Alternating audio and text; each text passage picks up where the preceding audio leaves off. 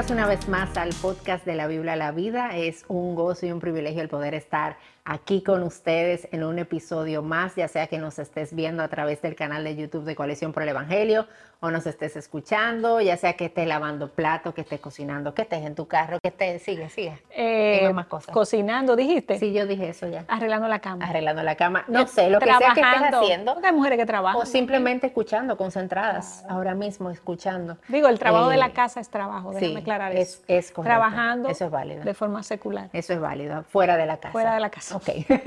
También dije secular. estamos Esa muy, es la idea. Sí, eso, todo eso es la dinámica, la idea. Estamos felices de que estés eh, aquí con nosotras, acompañándonos en este episodio más. Y hoy, Charbel, estamos sentaditas como una al lado de la Ay, otra. sí. Como que nunca estamos tan, tan Ah, cerca. Me gusta eso. Excepto el, pero incómodo. Tú sabes, sí. Bueno, si nada más somos nosotras dos, sí, como que vamos a terminar como con tortícolis. con tortícolis, pero no somos nosotros. Pero no somos nosotras dos, que por eso es que estamos sentadas así en el día de hoy, como les hemos comentado en esta nueva temporada, tenemos, vamos a tener invitados especiales que nos van a estar acompañando en diferentes episodios y en el día de hoy tenemos una invitada especial y la palabra especial es válida y real porque es especial para nosotras también. Claro. Eh, y es alguien con mucho conocimiento y que ha bendecido la vida de muchos y muchas familias en el área que vamos a estar conversando. Y es nuestra querida amiga y hermana Janet Mesa. Hola Janet. Hola. Bienvenida. ¿Cómo están? Qué gusto estar aquí. Para mí siempre un placer. No, gracias a ti. Y verdad. me encanta como poder escucharlas. Realmente yo estoy aquí disfrutándolo Sí, también. Pero tú no, no, no te trajimos para ser espectadora, te vamos a poner a hablar mucho y a ponerte a trabajar. Pero para poder entrar ya, ¿verdad?, en nuestro tema y lo que vamos a estar conversando, quisiéramos que tú nos cuentes, Janet, un poquito de quién eres, qué haces y sobre todo relacionado al tema que vamos a estar compartiendo en el día de hoy. Bueno, Janet Mesa, ¿verdad? De este lado. Primero que todo, yo soy mamá de dos chicos, mamá cristiana. Y yo creo que eso es como lo primero, ¿verdad? Entonces yo tengo no, dos. primero es esposa. Ah, cierto. Bueno, con relación al tema, perdón, Sí, era que sí. fue que me ubiqué. te- es que se fue me al ubiqué tema, en el tema, tema. Me ubiqué en el tema. Siempre interrumpiendo. Sigue, Janet. Entonces, bueno, yo soy mamá de dos jóvenes de 14 y casi 11 años, pero también soy psicóloga clínica, maestra de corazón. Trabajé por muchos años en preescolar, coordinando, viendo niños pequeños crecer, consejera de la iglesia, a ver qué más. Ah, también eh, tengo a mi cargo, ¿verdad? Como el departamento de evaluación y diagnóstico de un centro de psicología del GRIP. Y nada, yo creo que básicamente eso es lo más, ¿verdad? Y nosotras podemos dar fe y testimonio de que además de toda esa preparación, tú eres una mujer que ama al Señor y que eh, vives lo que predicas. Tanto tú y tu esposo Oliver son muy amados. Y que su carrera, ¿verdad?, es, es eh, ejercida desde una perspectiva bíblica. Exactamente. Eh, lo Eso cual es hermoso y, nosotros celebramos y damos gloria al Señor por eso. Janet, y por eso queríamos, quisimos, cuando vino a nuestra mente la idea de este tema que vamos a hablar, me viniste a la mente porque como trabajas día a día con familias y con niños, eh, queríamos oír de ti qué podemos hacer en las situaciones que vamos a describir. Y lo, primero, mi inquietud prim- primaria es que me he topado tanto con madres como con amigas de las madres o familiares de las madres que tienen hijos con condiciones eh, clínicas especiales no diagnosticadas. Y resulta que a veces la, la amiga o la tía no sabe cómo abordar a la madre y decirle, mira, lleva a tu hijo a una evaluación médica porque entiendo que tiene algo que trabajar. O la madre simplemente eh, no se da cuenta de lo que está pasando o no sabe qué hacer. A veces cuando le dicen a la mamá, mira, tu hijo debes de evaluarlo, se ofenden y entran en, en- en una ofensa de negación y no hacen nada. Y otras también pueden que se ofendan y, y- y van y buscan ayuda. Y hay otras que son las, las que ojalá sea el caso de todas las que nos escuchan. Reciben la observación y buscan ayuda. Entonces te queremos hacer varias preguntas y la primera es esta. Eh, ¿Cómo una madre puede percatarse de que su hijo o hija tiene temas eh, de conductuales clínicos a tratar y cómo podemos enlistar, tú como especialista, cuáles serían los problemas de esto es conductual o esto es clínico para poder saber dónde llevarlo y qué hacer. Es un tema que realmente me apasiona incluso, Charvela, porque cuando nosotros hablamos de desarrollo infantil, mientras más temprano se identifica cualquier situación clínica que tenga un niño, más oportunidades de desarrollo, de mejora, de brindar apoyos. Bíblicamente nosotras como madres estamos llamadas a levantar una generación para Dios. Entonces parte de ese proceso es conocer cuál es el regalo que Dios nos dio. Respondiendo un poquito a tu primera inquietud, ¿puede una mamá darse cuenta? Ahí entra mucho eh, precisamente el recibir las observaciones del que está desde fuera, quizás menos emocionalmente implicado, porque el abuelo que llega a veces son los abuelos, muy frecuentemente son los abuelos, o el amigo que de repente fui de visita, no ve al niño diariamente, entonces tiene una perspectiva y una capacidad de observación un poquito más imparcial, ¿verdad? Que las mamás que evidentemente cuando estamos en el día a día en el cuidado con los niños, podemos incluso hasta normalizar o acostumbrarnos a ciertas conductas y que eso no genere... Él es así. Él es así. Y buscamos muchas justificaciones, y yo les puedo en un ratito poner como algunos ejemplos. Ahora, mamá puede darse cuenta primero recibiendo estas observaciones y ¿qué tendrá de cierto? Yo creo que es mejor ocuparnos que quedarnos con la preocupación. Porque ¿qué es lo, que pudiera pasar? Ay, no, mira, está todo bien, es un tema que es de crianza, es un tema de límites. Gloria a Dios, excelente. Pero pues investigué. Investigué, hice mi parte de diligencia y entonces ya reconozco cuál es el elemento que yo necesito trabajar entonces desde la parentalidad.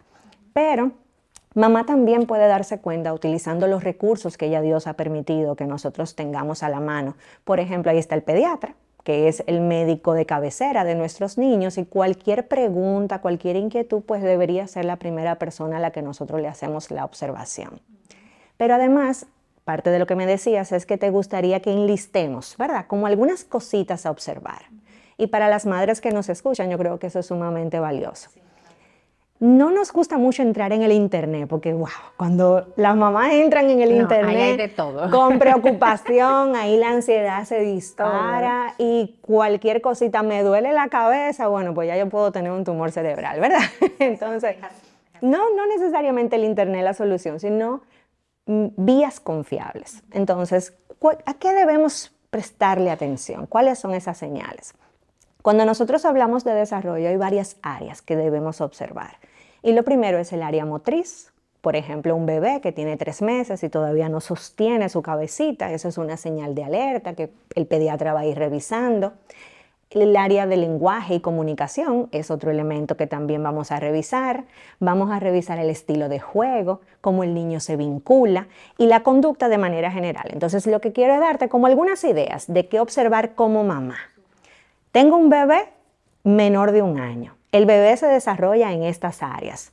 Autonomía, motricidad, lenguaje, cognición. ¿Qué yo debo observar? Yo debo observar primeramente, por ejemplo, cómo el niño juega. Jugamos con nuestros niños y con nuestros bebés todo el tiempo. Entonces es una de las cositas que las mamás pueden revisar. Un niño de un año, un año y medio, debería jugar, pero no totalmente desconectado de lo que pasa a su alrededor. Un niño de un año y medio, aun cuando el juguete llame mucho su atención, debería buscar al adulto, buscar a mamá para compartir, compartir el interés. De hecho, hay estudios que muestran lo siguiente. Un niño de un año y medio, fíjate, chiquitico, esa edad ni siquiera se establece diagnóstico. Se le da un juguete y es un juguete de su interés, el niño está con el juguete.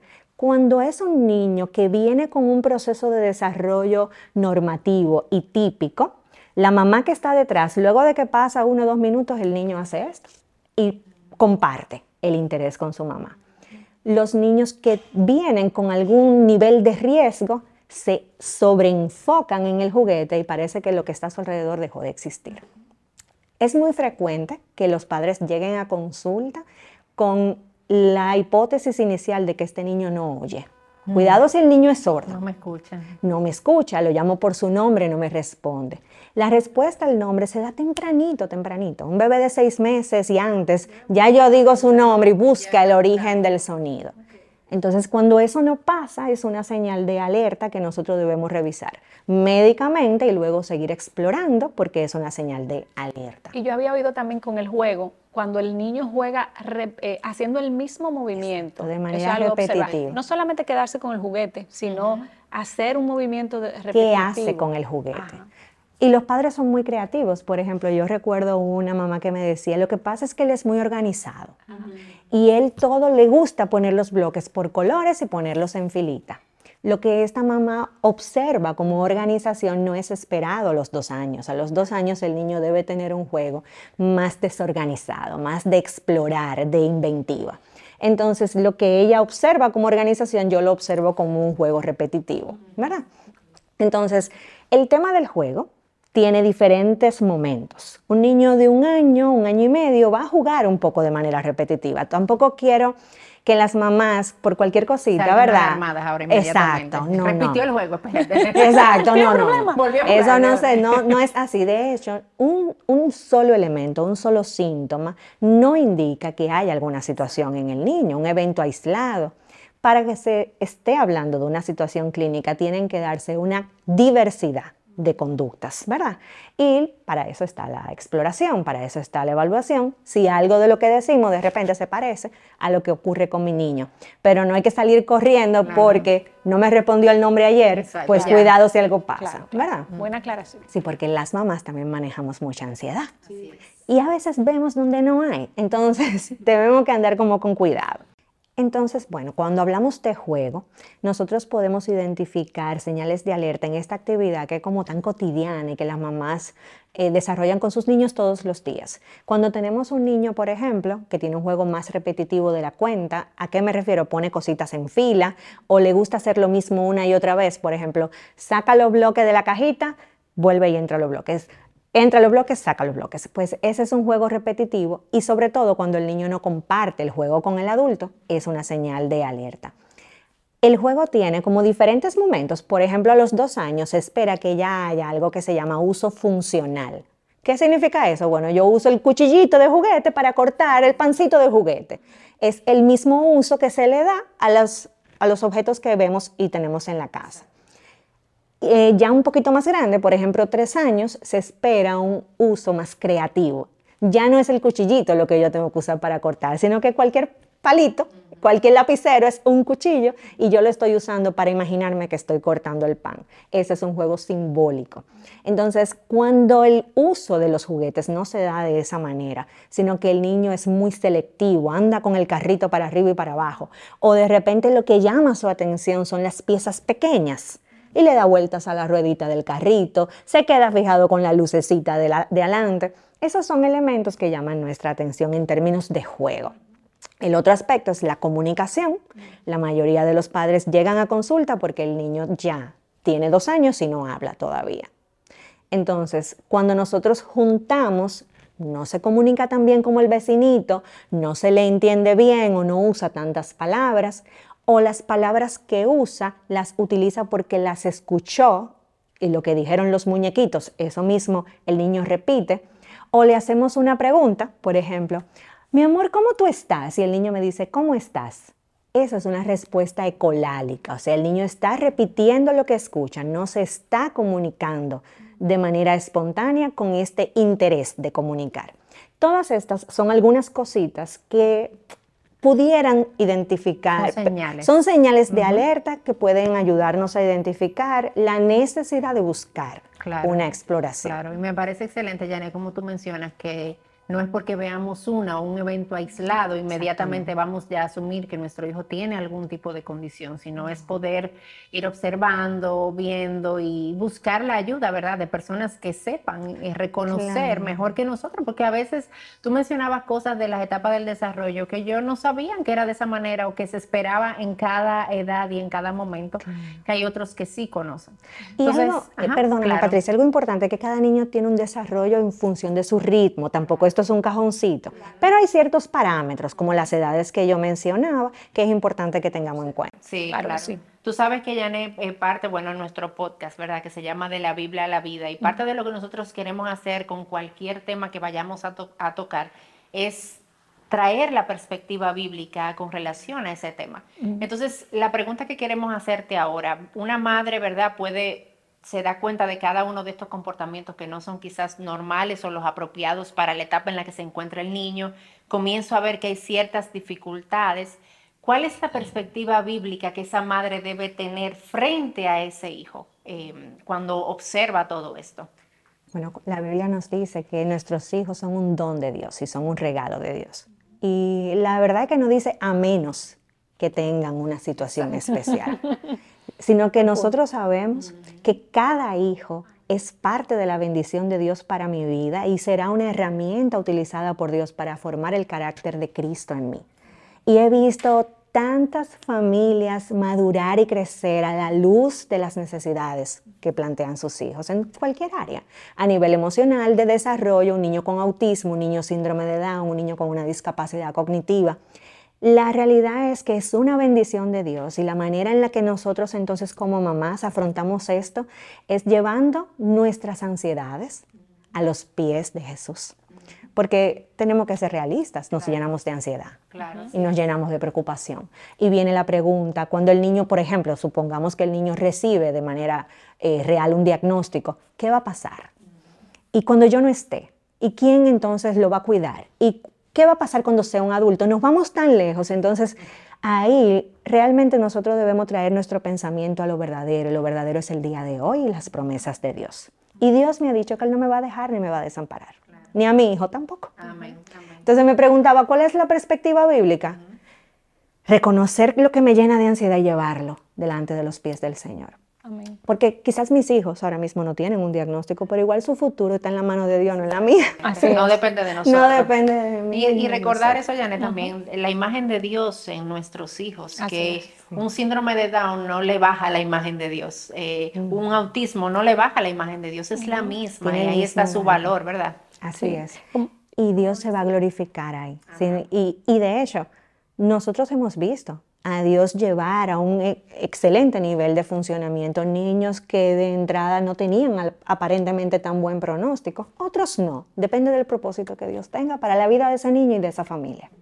Sí, tú has abordado varias de las, has dado pincelada de varias de las preguntas que teníamos, pero eh, voy a retomar algo y es que tú dijiste que cada niño es un regalito de Dios.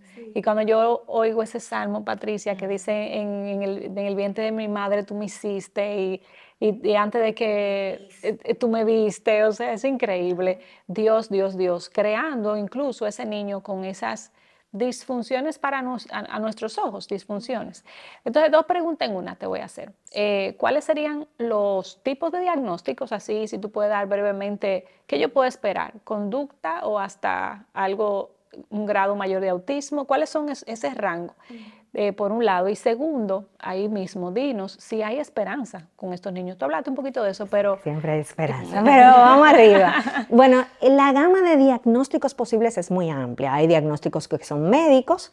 Eh, médico me refiero a una situación orgánica, o sea, un niño que tiene una epilepsia y eso produce un trastorno conductual o un déficit de atención, o chicos que tienen una parálisis cerebral. O sea, realmente hay situaciones médicas que producen por fuera lo que vemos, una conducta diferente, ¿verdad?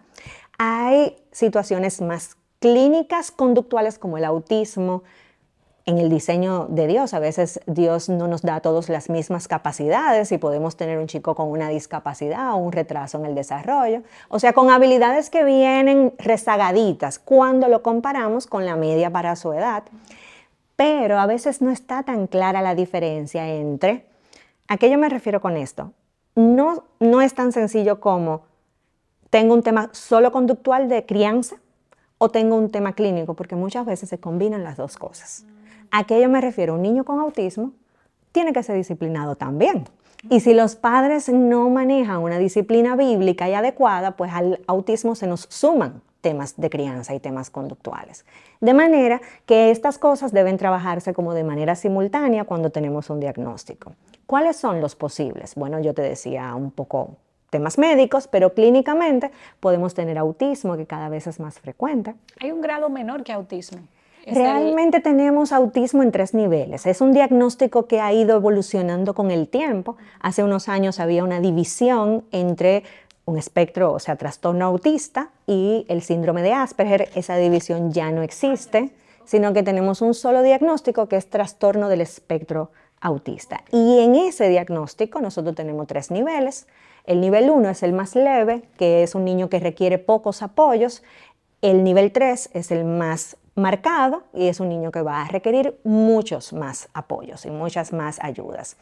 Los niños evolucionan también. Hay un niño pequeñito que cuando se diagnostica a los dos años pudiera tener un nivel de sintomatología muy marcado y estar en un nivel 2 en ese momento, pero que luego responde favorablemente a los apoyos y en la adolescencia tenemos un joven funcional, que era un poco tu segunda pregunta. hay esperanza.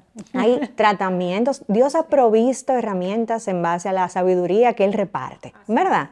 Porque dentro y fuera del pueblo de Dios hay personas entrenadas para dar apoyos terapéuticos.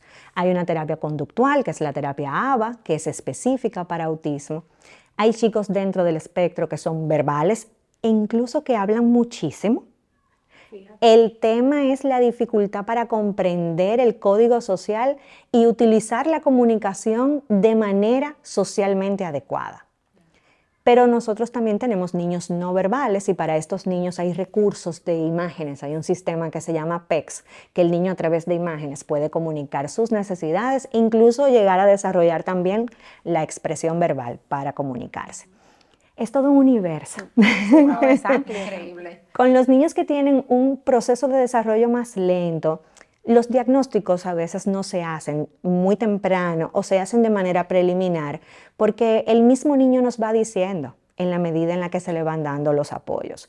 Si ya de repente voy retrasadito en el lenguaje, pero doy una respuesta muy favorable a la intervención en terapia de habla, pues quizás eso es algo que ya en la niñez no está, ¿verdad?